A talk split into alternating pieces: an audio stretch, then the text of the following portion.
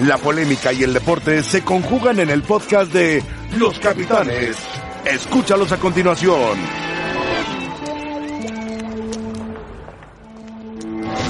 Ahora viene lo más, lo más difícil de la pretemporada, que es alternar un partido de la liga con tres partidos muy importantes de la Copa. Esta Copa ICC que, que, que, que, nos viene bastante bien, pero ese sería ya el colofón de esta pretemporada y tenemos que estar listos para el Día del Santos. Hay espacios del, del, juego que, que me preocupan, que digo, más bien me, me tienen ocupado, en el sentido de que no, no podemos permitirnos este, estos errorcitos que, que, que, pueden echar a perder el trabajo de, de, un, de, un, de, un, de un partido, pero en general me quedo contento con la actitud, con la decisión, con el trabajo, con la producción de jugadas. ¿Qué tal? ¿Cómo están amigos de ESPN? Un gusto saludarles. Esto es Los Capitanes. Seguiremos hablando, por supuesto, de fútbol de cara a la apertura 2019 de la Liga MX. Hoy con el placer de saludar a mi querido y admirado Rafa Puente. ¿Cómo estás, Rafa? Muy bien, Javier, ¿qué tal? No menos querido y no menos admirado. Hola, Javier, ¿cómo Héctor, estás? ¿cómo estás? Bien, todo. Héctor Huerta.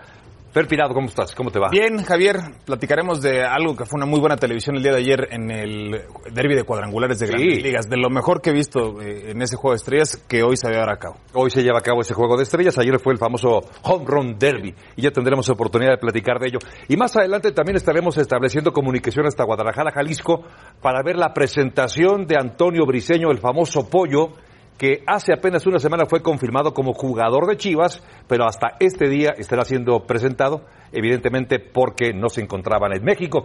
Bueno, ya lo hablaba Tomás Boy y hacía referencia a la gran cantidad de partidos en los próximos días. 16 de julio, la próxima semana contra la Fiore. Cuatro días más tarde contra el Benfica. Dos partidos de la ICC, esta International Championship Cup.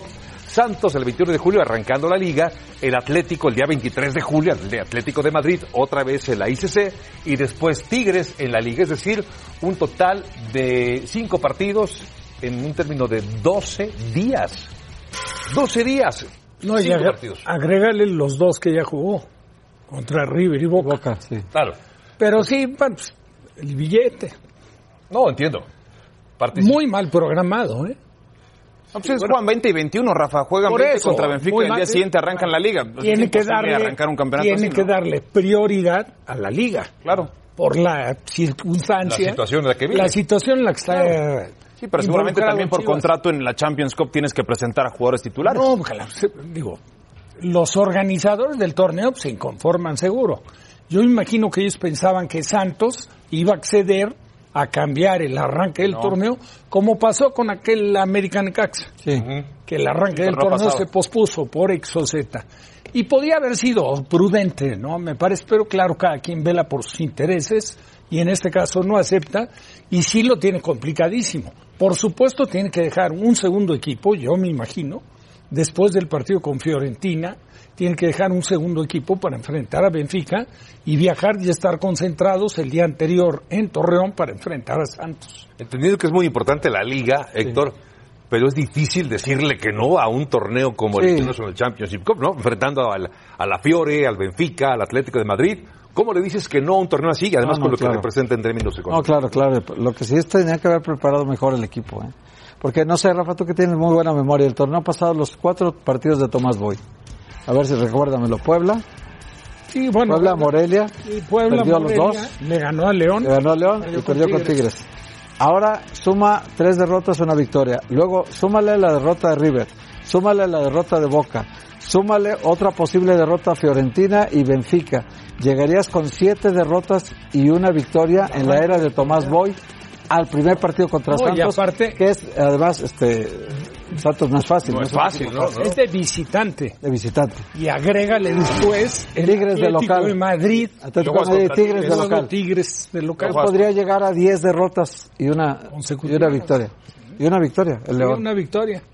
Sí, pero muchas de ellas son terrible. partidos amistosos. No, bueno, pero- pero No, sumas- bueno, si le quieres seguir sumando, sí. Sumas, eh, sumas. Sí, suma y es, Sumas. es, es el récord, pero pues muchas de ellas en partidos amistosos. Pero la moral de un equipo sí va fortaleciéndose con los triunfos y sí va debilitándose con las Ahora derrotas. dijo Tomás que no se reflejaba lo que en el marcador lo que vio en la cancha contra Boca. No, sí, pero ya, ya tiene que No, sí reflejarse. lo dijo. Él hablaba de esa satisfacción. ¿no? Pues ya tiene que reflejarse en resultados. Sí, estoy de acuerdo. ¿eh? Perdón, Rafa. Boca le hizo cinco. Sí, sí, sí. No, no, no, River le No, hizo River River hizo hizo cinco, cinco, Boca dos. y. Boca le hizo dos. El, el partido de Boca Chivas no jugó mal Chivas, ¿eh? No, yo vi el tampoco no, mal. Chivas. pero sí fue superior Boca. Pero ya jugó prácticamente con todo su plantel Chivas. Ahora, ¿sabes una cosa, Fer? Estoy de acuerdo, son partidos amistosos. Pero ¿de qué está ávido el fútbol mexicano? Sí, de Roce fogueo, de roce. Roce internacional. O sea, son partidos amistosos, pero no es una pretemporada contra equipos de ascenso o contra No, equipos no. de primera en un partido que se organiza, No, que no. sea en, en Sacramento, California. ¿Sí me entiendes? Son partidos dentro de un torneo, son roces internacionales.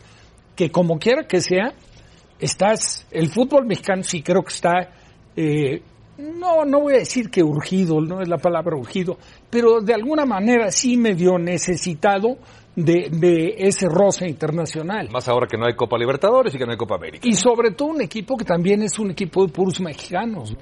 O sea, eso te puede creo que de alguna forma eh, beneficiar pensando en un mediano plazo, a lo mejor para convocatoria de jugadores de Chivas con posibilidades de ir a una Yo creo que para como ha estado Chivas cuatro torneos sin calificar consecutivos, no le viene bien deportivamente eh, un golpeteo tan fuerte de resultados, porque enfrentas a Boca, River, te van a pasar por encima. Te- le pasaron, Ya, ya, no, ya no, pasó. River le pasó por encima.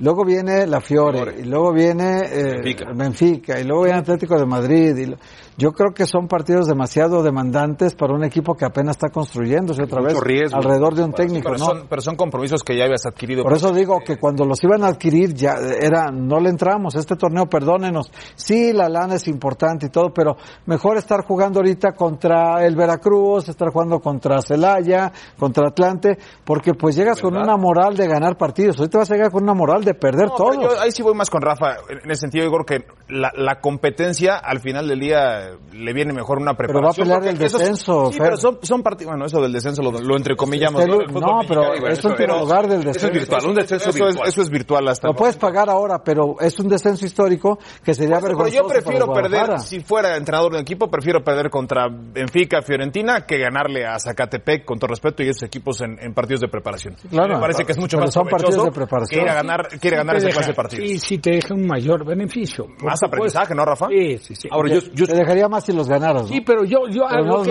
voy ganar. es que me parece increíble.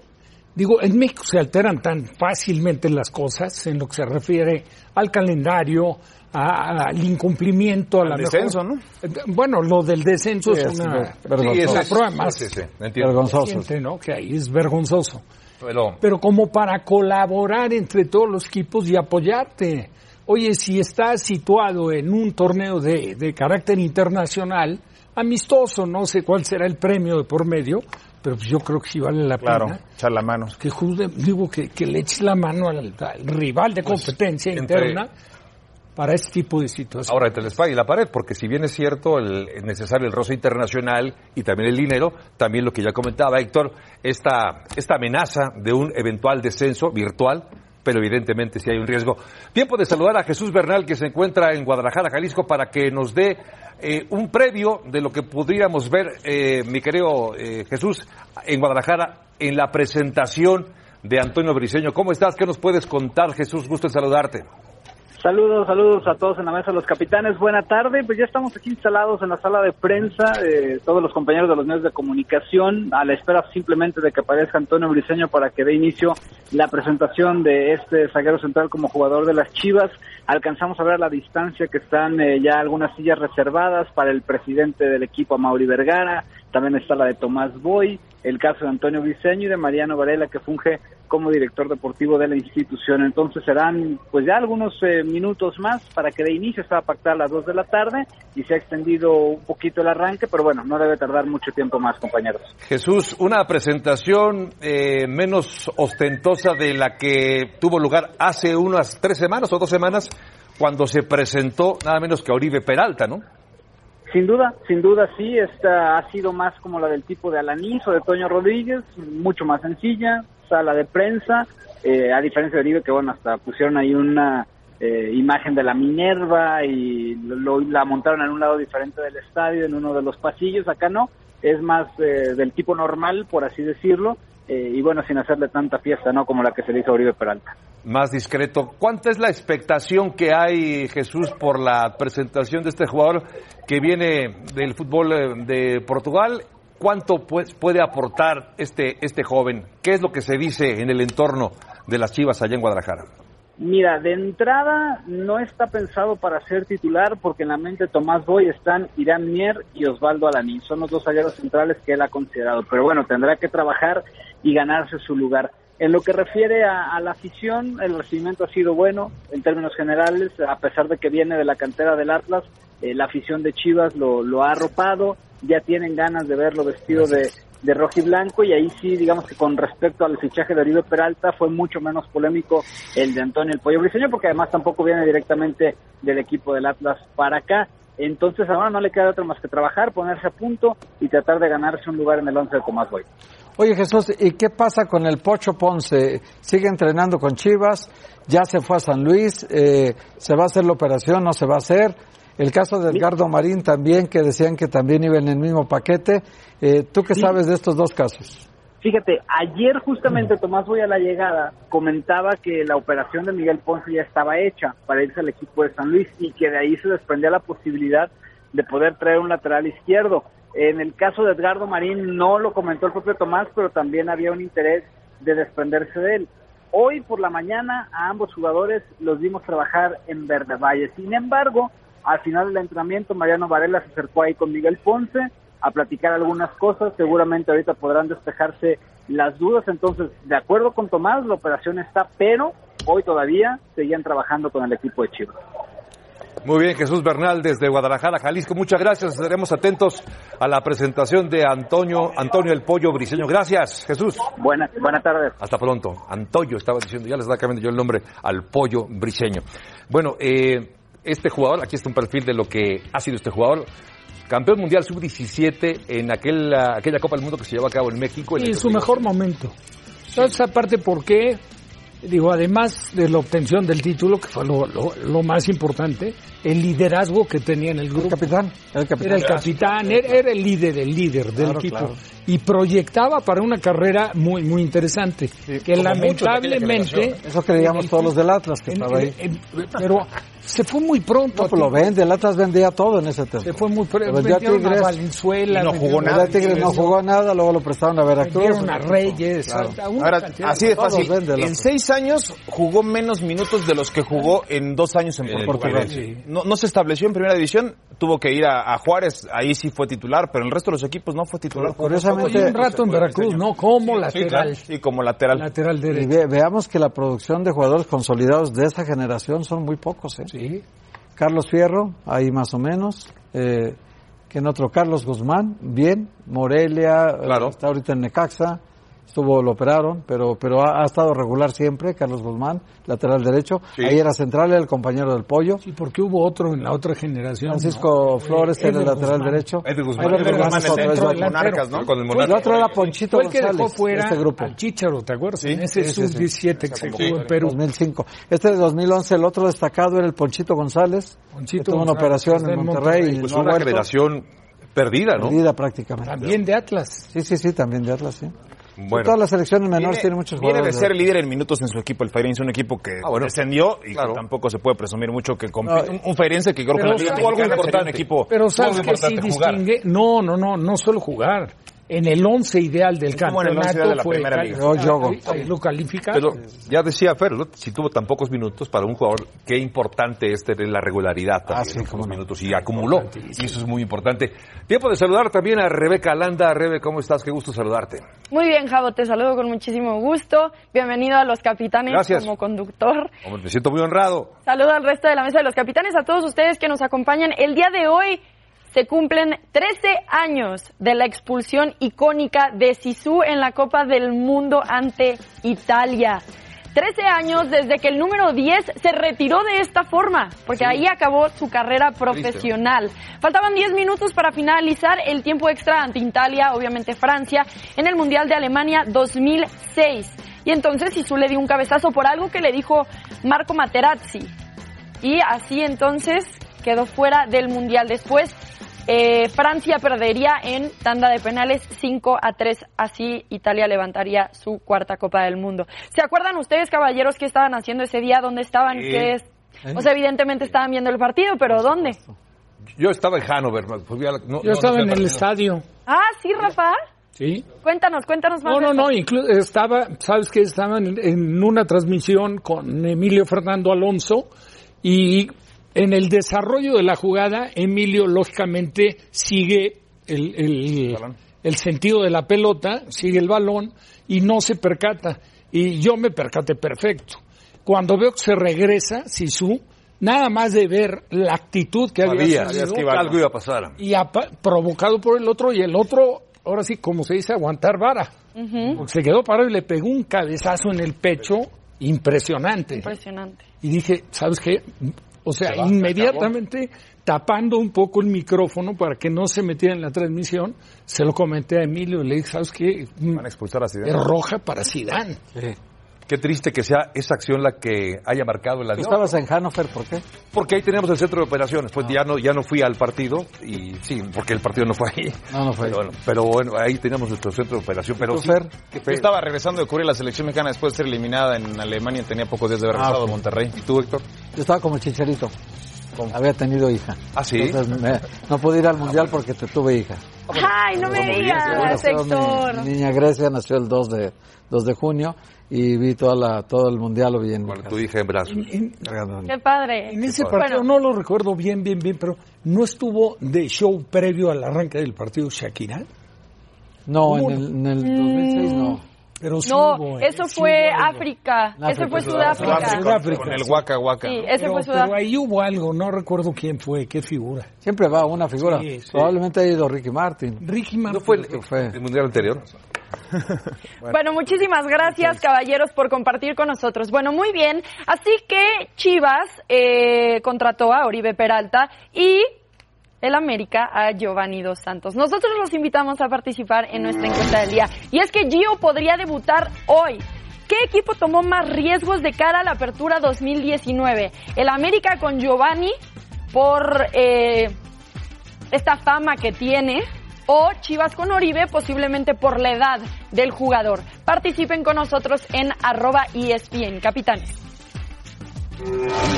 Así que el equipo del América sigue preparándose para sus enfrentamientos con Estados Unidos y por eso jugará ante Pumas en el clásico capitalino en Dallas, lo que podría marcar entonces eh, el primer partido de Giovanni Dos Santos con el América. Nosotros lo platicamos al volver a los capitanes.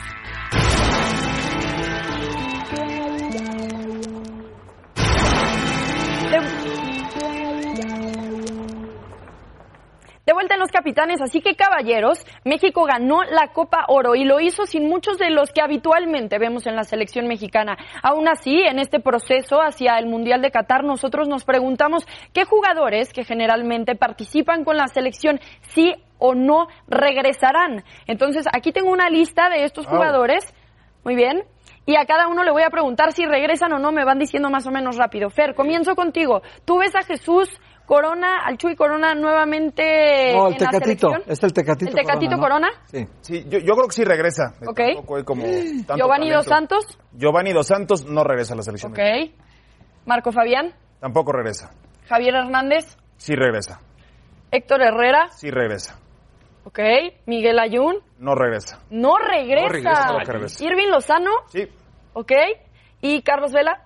Pues debería, pero no va a regresar. en medio. Ok, explícame por favor lo de Miguel Ayun, Fer. Lo, lo de Miguel Ayun, bueno, tra- atravesó una situación personal complicada. La Ayun hace no mucho tiempo lo explicó a través de sus redes sociales y, y me parece que sus mejores días han, han quedado ya atrás. Sin embargo, la competencia en ese sector ha quedado de manifiesto. Lo del Chaca Rodríguez me parece que no desentonó en la Copa Oro y quizás pudo haberle arrebatado el puesto. Está 4 y 4 tú. Sí. Así que 4 y 4. Este es eh, la opinión de Fer Tirado. Muy bien. Nos vamos contigo, Rafa.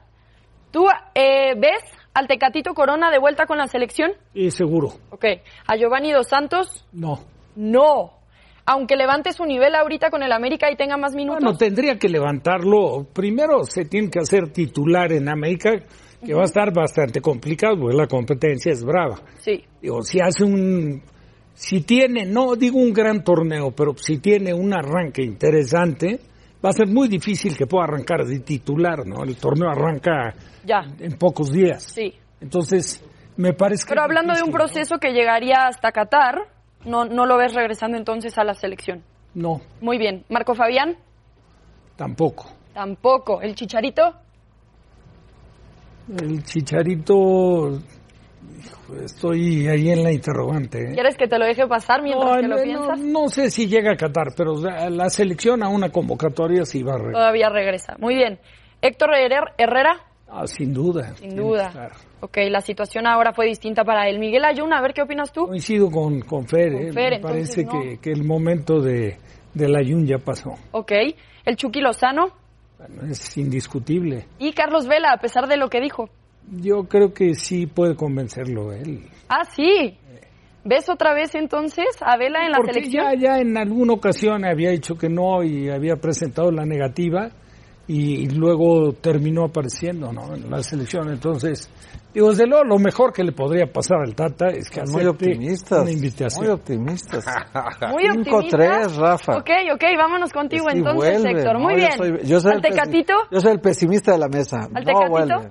Por mentiroso. Por mentiroso no. Ya empezó sí, del mal lado del Tata sí. Martino. Muy bien, eh, yo, Giovanni ya, Dos ya no viene. No tiene Ya caso no. porque ya no llega al proceso del mundial. Ok, Marco Fabián. Tampoco. Ay, Chicharito. Ah, acabo de ver los cinco capítulos. Ya los viste, de ya Neke ya te los dejé. ¿Ah, sí? Ya lo entiendo, ahora sí por qué.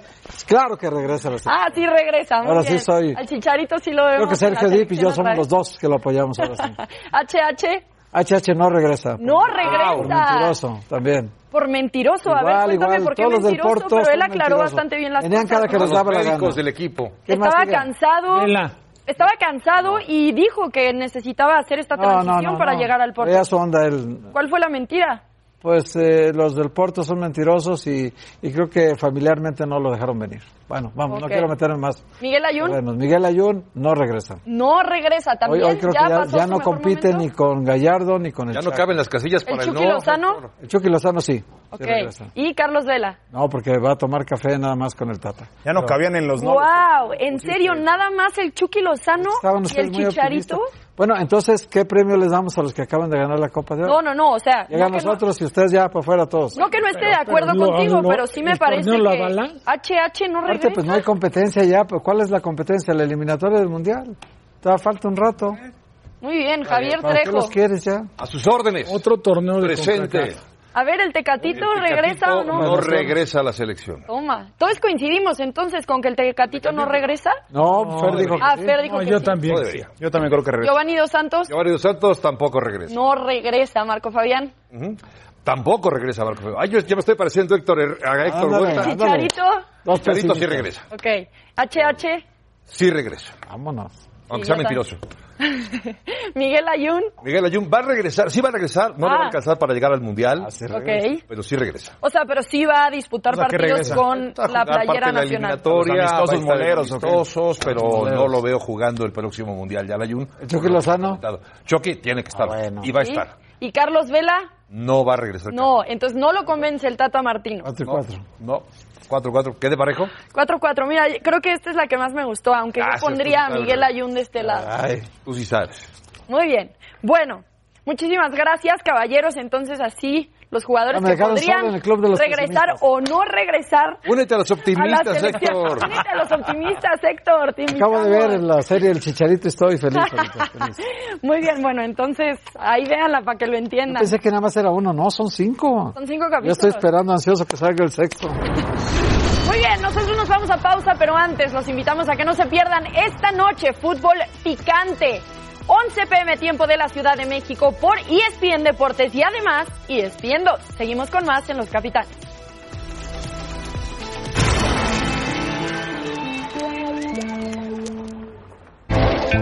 Dejamos a Guadalajara, Jalisco una vez más para la presentación finalmente de Antonio El Pollo Briseño como jugador de Chivas. Deportivo Guadalajara, así como Antonio Briseño. Para iniciar, vamos a comenzar con las palabras de Mauri Vergara. Hola a todos, ¿cómo están? Buenas tardes. Gracias por estar aquí, por su tiempo, por su cobertura. Estamos muy contentos y como el presidente del club más querido de México, Club Deportivo Guadalajara. Le damos la bienvenida a Antonio Briseño, nuestro más último refuerzo del equipo.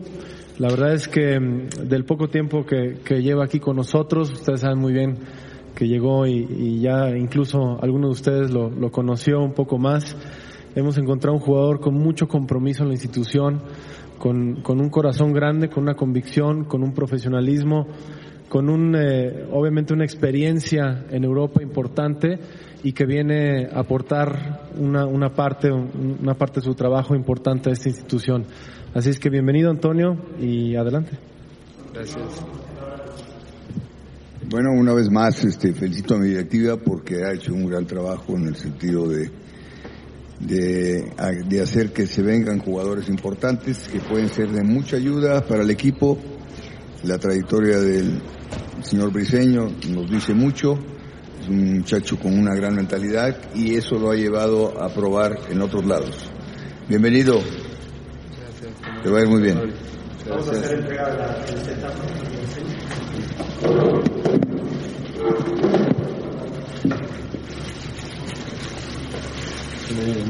Gracias.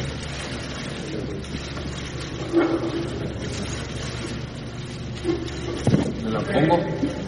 Vamos a tus palabras al final. El saludo de Mariano Varela, director deportivo, ahí con, junto con Amauri Vergara, presidente del equipo, y mostrando la playera el pollo briseño, además de las palabras de Tomás Boy, diciéndole que le va a ir muy bien.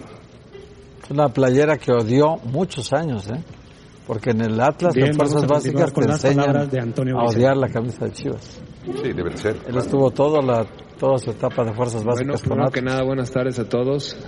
Eh, quiero primero agradecer a, a la directiva, a Mauri, a Mariano, a Tomás, por confiar en mí, porque al final de cuentas, sin, sin esa confianza depositada en mí y el esfuerzo que hicieron a través de todo lo sucedido en el, mes de junio por, para, el, la- para el traspaso, la verdad que para mí es una, una alegría, algo muy importante, un paso en la carrera muy importante para mí y estoy convencido que llego al, al equipo más grande de México, al equipo, como dijo Mauri, el más querido y vengo con ese compromiso, ¿no? Lo he comentado, vengo a, a correr todos los balones, a dar lo mejor de mí, a, a entregarme el 100% en cuerpo y alma y, y pues muchas gracias por, por todo.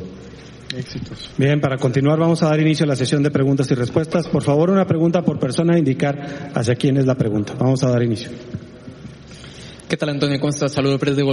Oye, preguntarte, eh, ¿cómo, ¿cómo te sientes llegar al Guadalajara más allá de la situación por la que atraviesa el equipo? Hoy están en problemas porcentuales, hoy están peleando por la permanencia en primera división, pero ¿qué le puede aportar Antonio Briceño en este sentido al Guadalajara?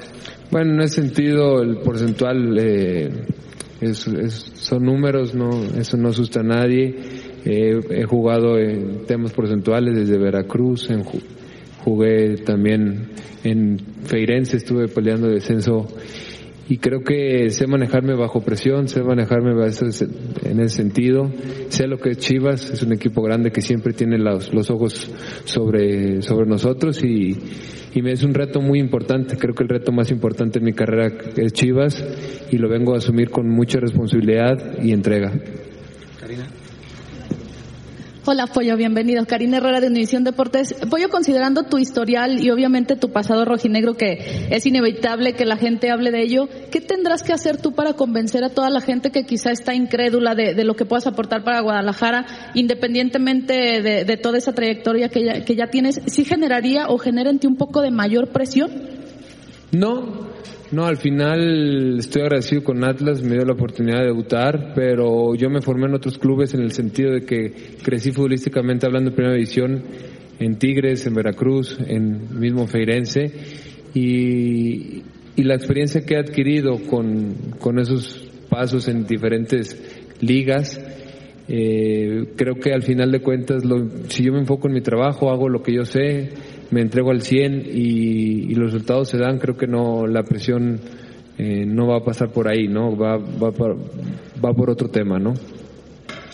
¿Cómo andás? Buenas tardes. Eh, a Mauri, eh, José María Garrido de- del portal de ESPN. Preguntar eh, a Mauri en, en el sentido del armado del plantel, eh, con, sí con la llegada de Toño se cierra definitivamente. Ayer eh, el Sorboy nos decía que existe todavía una ventana por ahí de alguna posibilidad. Eh, ¿Cómo va esa situación? Y aprovechando, si me permites, eh, con estas incorporaciones que está teniendo Guadalajara, eh, si se incrementa el compromiso en la cosecha de puntos, alguna cifra que se haya establecido para, para buscar la, la, el tema matemático y la, la búsqueda de la liguilla, por supuesto. Mira, primero contesto tu segunda pregunta. Nosotros no pensamos en cifras, pensamos en campeonatos. Y siempre hay que aspirar al ma- a, la máxima victoria en, en estos torneos.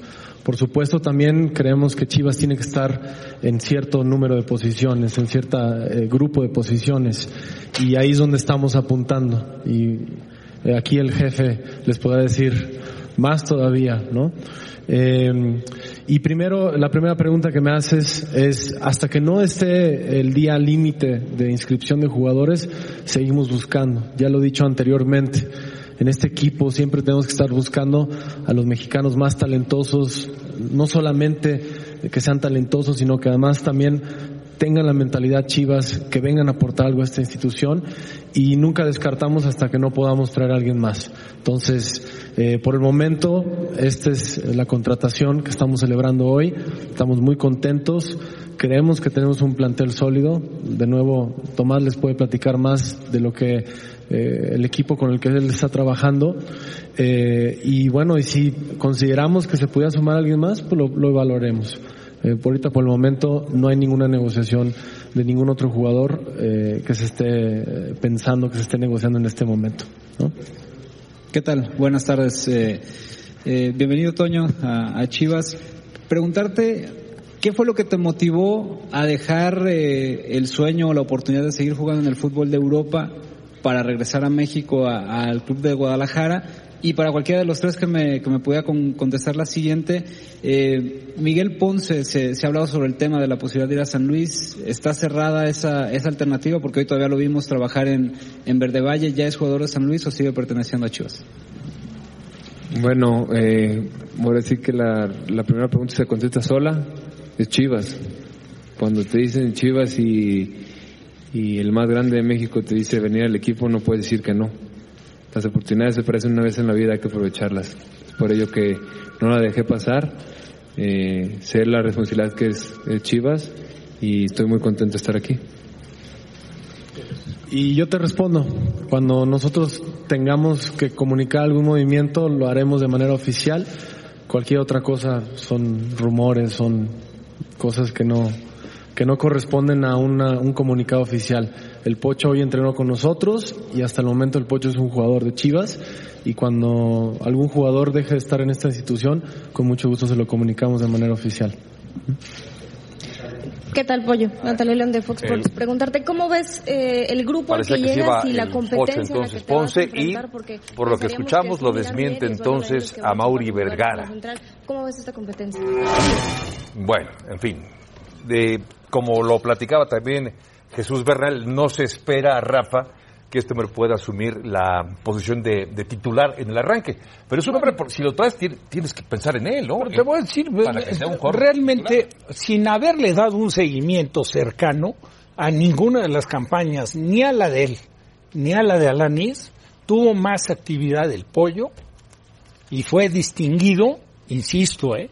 en un equipo que desciende, que por lógica tuvo claro, que haber claro. recibido una buena cosecha de goles. Él está con, con la elección del once ideal como central, como uno de los centrales, por algo debe de ser, ¿no? Si en la pasada temporada juega los 34 partidos como completos. titular, no- los 90 minutos, solamente eh, Thiago Silva juega una cantidad cercana y él se va al, al Nottingham Forest. eh, los jugadores que tienen acomodan en algunos equipos de, de primera división, en algunas categorías superiores. Pero sí, me parece que no, no tiene, eh, voy considerado tenerlo de inicio, pero sí compite con, muchos argumentos. ¿eh? Pues No, eh, eh, Estaría mal si no tuviera la capacidad para competirles. Y así debe de ser, pensando en la importancia que tiene, por supuesto, para un equipo como es Chivas, y además la circunstancia tan particular que está viviendo, aunque sea un Muy, descenso. muy fría la rueda de prensa, ¿no? Muy fría. Sí, desangelada, Muy, ¿no? muy desangelado, muy... Como Algo que más- más aventaron toda la carga con lo de Oribe, ¿verdad? Se les acabó el gas. O el dinero, o el presupuesto. No, no creo, no, no, eso no, pero y algo. Ahora, lo que sí me queda clarísimo entusiasmo. antes de la pausa es que si él, si a él se le hubiera presentado un- una oferta del fútbol de Europa, Se no regresa. Se queda ahora mismo. Es la verdad. Se queda. Pero qué bueno que se le presente. Y tiene que venir muy fortalecido, ¿eh? Jugar un descenso y ser distinguido ahí en tu posición, claro que te curte. Hay algo que lo hizo singular todas las contrataciones de Chivas. Sueldazos todos. Sueldazos. Como no se pagaron transferencias, de ninguno de ellos, todo lo, lo, lo canalizaron hacia el sueldo. 2.9 millones de dólares creo que es lo que va a ganar este, Oribe. Peralta.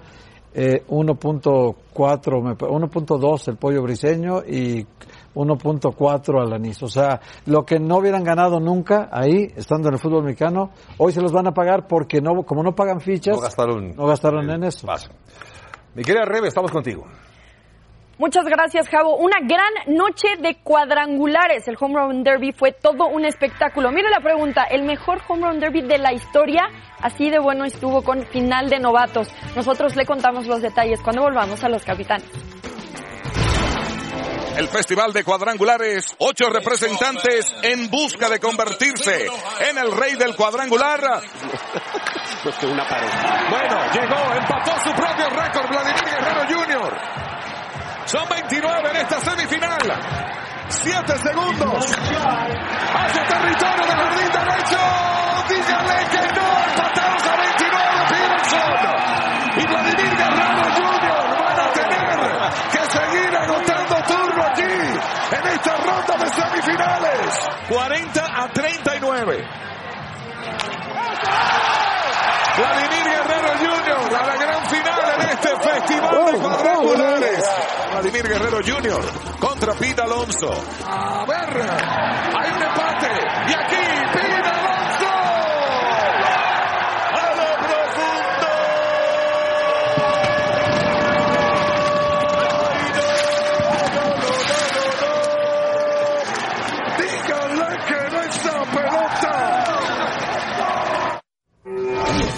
Gran home run derby en el Juego de las Estrellas, en el marco del Juego de las Estrellas que hoy, por cierto, tiene su partido entre la Liga Americana y la Nacional. Pero una de las notas importantes surgió justo en una entrevista, en una conferencia a Justin Verlander, que por cierto será pitcher abridor el día de hoy.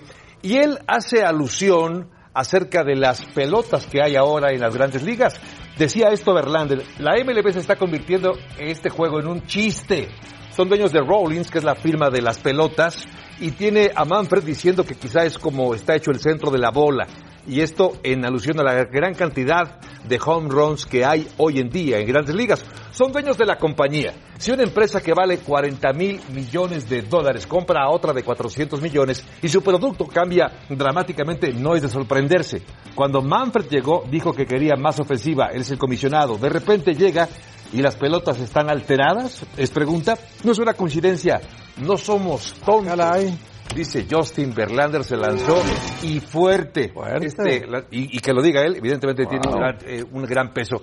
Vamos a establecer comunicación justamente hasta Cleveland con Memo Celis. Mi querido Memo, ¿cómo estás? Un gusto saludarte y preguntarte, ahí te encuentras en el Progressive Field, ¿qué opinas de estas declaraciones de Verlander en las cuales prácticamente dice hay más cuadrangulares porque la pelota ha sido alterada? ¿Cómo estás, Memo?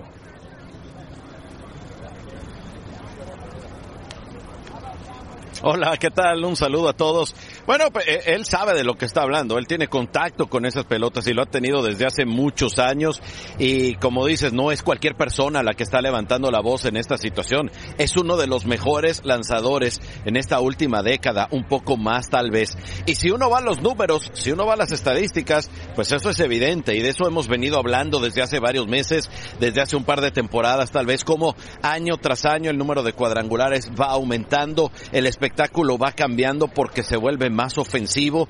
Y bueno, me imagino que habrá todavía más sobre este tema, que Verlander volverá a tocar esta situación, que Grandes Ligas dirá algo, esto apenas está empezando, pero sí es muy evidente que esa situación ha cambiado. Por un lado, lo que dice Verlander en relación a que se está favoreciendo a que haya más batazos, a que haya más duelos ofensivos, por otro lado, el comisionado tratando de disminuir la duración total de los juegos, tratando de hacer más ágil cada uno de los partidos con algunas medidas que ha implementado y que piensan seguir implementando para las próximas temporadas. Así que hay una gran contradicción. Sí, eh, destapó un tema que se ha tocado ya en el pasado en algunas ocasiones, pero me parece que ahora por la persona que lo dice y por el tipo de comentarios que hizo Justin Verlander va a traer para más todavía.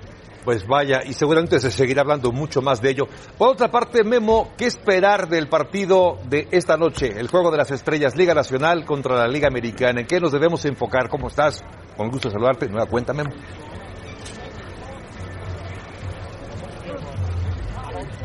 Igualmente, pues eh, ha cambiado mucho también esto, ¿no? Porque antes hablábamos de, eh, va a iniciar justamente Justin Verlander contra Jin Ryu. Ryu hace historias, el primer coreano que va a abrir un juego de estrellas.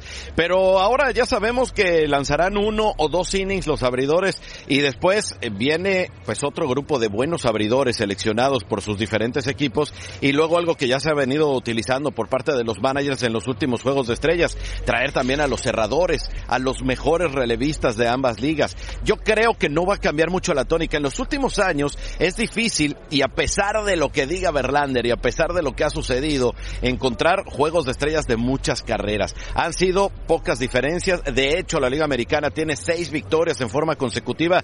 Ninguna de ellas ha sido por más de tres carreras de diferencia. La última vez que ganó la Liga Nacional ganó 8-0 y a partir de ese momento hemos tenido duelos muy cerrados. A mí me parece que a pesar de que cuando uno ve las alineaciones de los dos equipos, obvio, están plagadas de talento, están llenas de estrellas. Al final, lo que vamos a ver y lo que va a prevalecer va a ser los lanzadores y la forma en que los managers los vayan trayendo después de que Verlander y Ryu terminen con sus aperturas.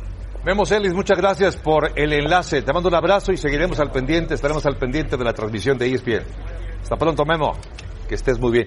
Vaya tema el que ha destapado Justin Verlander. Pero acá la pregunta, Cabo, ¿está mal? Si las pelotas están alteradas, ¿está mal? Yo creo que no. No. Y ahí les veo un dato. Las grandes ligas son quienes tienen el promedio de edad más alto en cuanto a televidentes se refiere. 56 años de edad, el promedio del promedio. televidente de grandes ligas. De los cuatro deportes grandes de los Estados Unidos, el que tiene al, al- al televidente más veterano, tienen que hacer algo. Que Eso, es Claro. necesario, es urgente. Nada más si nos remontamos al fútbol, ve en el fútbol el balón lo que ha cambiado. Eso han modificado. Y la cantidad de Claro. goles que se han co- que Claro, se Rafa. convierten hoy en día es porque la composición del balón es muy diferente a la que se jugaba en años Pero anteriores. también las, re- las reglas, ¿no? Incluso Rafa? te voy a decir una cosa. Ni siquiera hay, se ha establecido, sí, para un evento de Copa del Mundo hay un balón que es el oficial, ya sabemos. Pero cada liga juega con su balón, ¿eh? Sí, claro. Cada- No, y así como- y antes en el fútbol mexicano cada equipo jugaba con su balón, tenías balones de vinil, de, de, de gajo redondo, de equipo. pentágonos, Sí, de octágonos, eran, había una variedad grande. Que se unifique me parece perfecto. Ahora, también estoy de acuerdo que en el béisbol eso, para mejorar Claro, el espectáculo. A ver, escuchen esto. Solo el 7% de la audiencia del béisbol tiene 18 años o menos, Javo. 7%. 7%. Oh, sí, es un y en. Estados Unidos, el rey de los deportes, una encuesta Gallup demostró que solamente el 9% de la gente en los Estados Unidos ha dicho que es su deporte favorito el béisbol. 9%. 9%. Cuando era el rey de los Y es deportes. un de los deporte muy americano. Y es un deporte, Muy pues, es el más americano de todos. Incorporado en toda la cultura. Llevaron a los Yankees y a los Red Sox la semana pasada a jugar a Londres y fue opacado por la agencia libre de la NBA, por algunos otros temas. Ya no es el tema de conversación en los Estados Unidos el béisbol. Bueno, pausa, regresamos con más. Los capitanes. El All-Star Game en las pantallas de ESPN.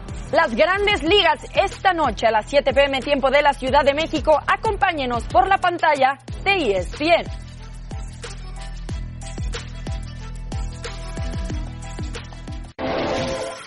Momento de despedir los capitanes, pero antes revisamos los resultados de la encuesta. ¿Qué equipo tomó más riesgos de cara a la apertura 2019? Giovanni Dos Santos podría debutar el día de hoy ante Pumas. Aún así, ¿ustedes creen que Chivas con Oribe Peralta, con el 55%? Muy cerrada esta encuesta, caballeros. Yo con esto me despido. Javo, muchísimas gracias. Nos vemos mañana. Hasta pronto, Rebe. Pues, ¿estarían de acuerdo brevemente con la encuesta? ¿Tiene más no- riesgo el América? Digo, en ¿Y realidad Chivas? los dos tienen, pero a lo mejor la gente se inclina, se inclina un poco por la edad. Por la edad. Hay cinco años de diferencia. Pero Oribe más profesional que yo. No, claro, sin duda. Pero también más tendiente por edad y por su Ah, no, fisonomía claro, ya. a, a las Pero lesiones. No ha jugado en un año Giovanni Dos Santos con todos sus 30 años de edad, ¿eh? No jugado en un Nos vamos. Rafa Puente, Héctor Huerta, retirados, Gracias. Correa,